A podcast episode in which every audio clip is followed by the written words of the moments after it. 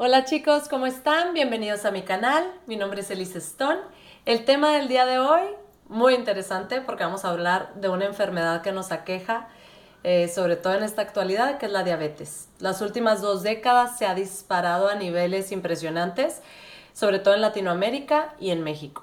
Entonces vamos a hablar un poquito del tema. Si ustedes tienen algún pariente diabético, o ustedes son diabéticos o el doctor les acaba de decir, cuida tu glucosa, tu azúcar, porque está al borde, es cuando te dicen o te declaran que eres prediabético. Y esto quiere decir que si no te cuidas, pues vas a terminar teniendo esta enfermedad que desgraciadamente es una enfermedad que no se quita. ¿sí? A la hora que te declaran diabético, no hay vuelta atrás.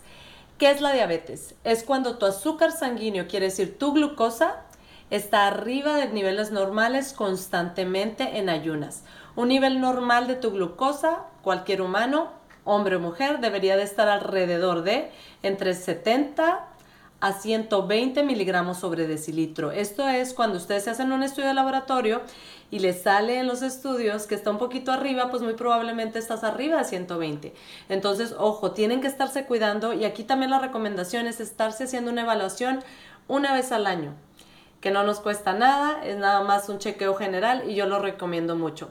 Ahora hay dos tipos de diabetes, diabetes tipo 1, que es la que le llamamos insulino dependiente, que es cuando el páncreas no segrega nada de insulina. La insulina es una hormona que ayuda a estabilizar los niveles de azúcar en la sangre. Entonces, cuando eres tipo 1, o hay bebés incluso que nacen ya con diabetes, eh, no hay de otra más que estarse inyectando la insulina. Ahora, la tipo 2, que es la más común, la que se puede controlar con una buena alimentación, ejercicio y dependiendo de tu médico, muy importante que hagamos caso a lo que el médico nos diga, muchas veces te dan medicamento tomado, que son unas pastillas, la más común es llamada metformina.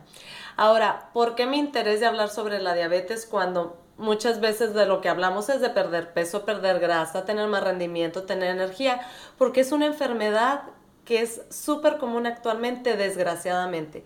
Entonces, por eso quise hacer videos sobre este tema. En diciembre, platicando con unas personas que trabajan ahí en el gimnasio donde yo estoy, que son los del ballet parking, creo que son seis o siete personas las que trabajan en el ballet parking. Tres de ellos tienen diabetes. Me dijeron, ah, sí, a mí me acaban de declarar la diabetes hace un año. El otro me dijo, no, pues a mí hace año y medio y por el estilo. Relativamente jóvenes, uno de 45 años, el otro de 47, el otro de 55. Casi me los llevé de las orejas al consultorio porque quise darles pues todo un speech de la importancia que es cuidar su alimentación, porque aunque ellos lleven un medicamento constante, no pueden estar estimulando tanto a su organismo y presionarlo. Para mí lo importante de tenerlos en mi consultorio era educarlos y también de forma personal, para mí la enfermedad de la diabetes es algo pues muy familiar porque mi papá tuvo diabetes eh, uno de los síntomas más comunes, poliuria, polidipsia polifagia, mucha sed, muchas ganas de orinar eh, y mucha hambre. Y cosa que mi papá pues no se me hace que era una persona demasiado comelona y tampoco era una persona que se hidrataba constantemente. Entonces le dije, papá, ¿sabes que te voy a llevar al hospital? En ese entonces yo trabajaba en el hospital general. Entonces me lo llevo al hospital, le hacen el estudio y al siguiente día, para mi sorpresa, llegan los del laboratorio y me entregan el sobre y me dicen, chécalo. El azúcar de mi papá está en 580 y tantos. Bueno, yo la verdad hasta empecé a llorar porque yo sabía que mi papá iba a ser un paciente muy difícil porque siempre pues fue muy comedor de azúcar y siempre amigos de él en la familia y mucho médico también, siempre se lo dijeron que él estaba como al borde siempre, como la, lo que le llaman prediabetes, ¿no? Está, siempre estuvo al borde con su azúcar sanguíneo, pero nunca se cuidó mucho y bueno, desgraciadamente le dio diabetes, pero lo bueno es que le dio diabetes a una edad ya más avanzada. Cuando la diabetes te da en eh, una edad mucho más grande, me refiero arriba de los 70 años, como le dio a mi papá, él tenía 70 años en esa época, va a tener menos años de evolución y puede ser menos complicada a una persona que le declaran la diabetes a los 35, 40, 45 años.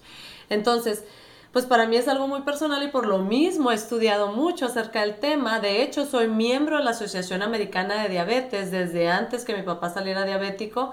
Curiosamente, unos meses antes yo me registré en la asociación y recibo constantemente desde hace casi 17 años pues información actual sobre la diabetes y todos dicen lo mismo, puedes tomar medicamento, puedes inyectarte insulina, pero tu estilo de vida tu alimentación es lo más importante y es la clave. Entonces eso es lo que les quiero dejar el día de hoy. ¿Qué hacer?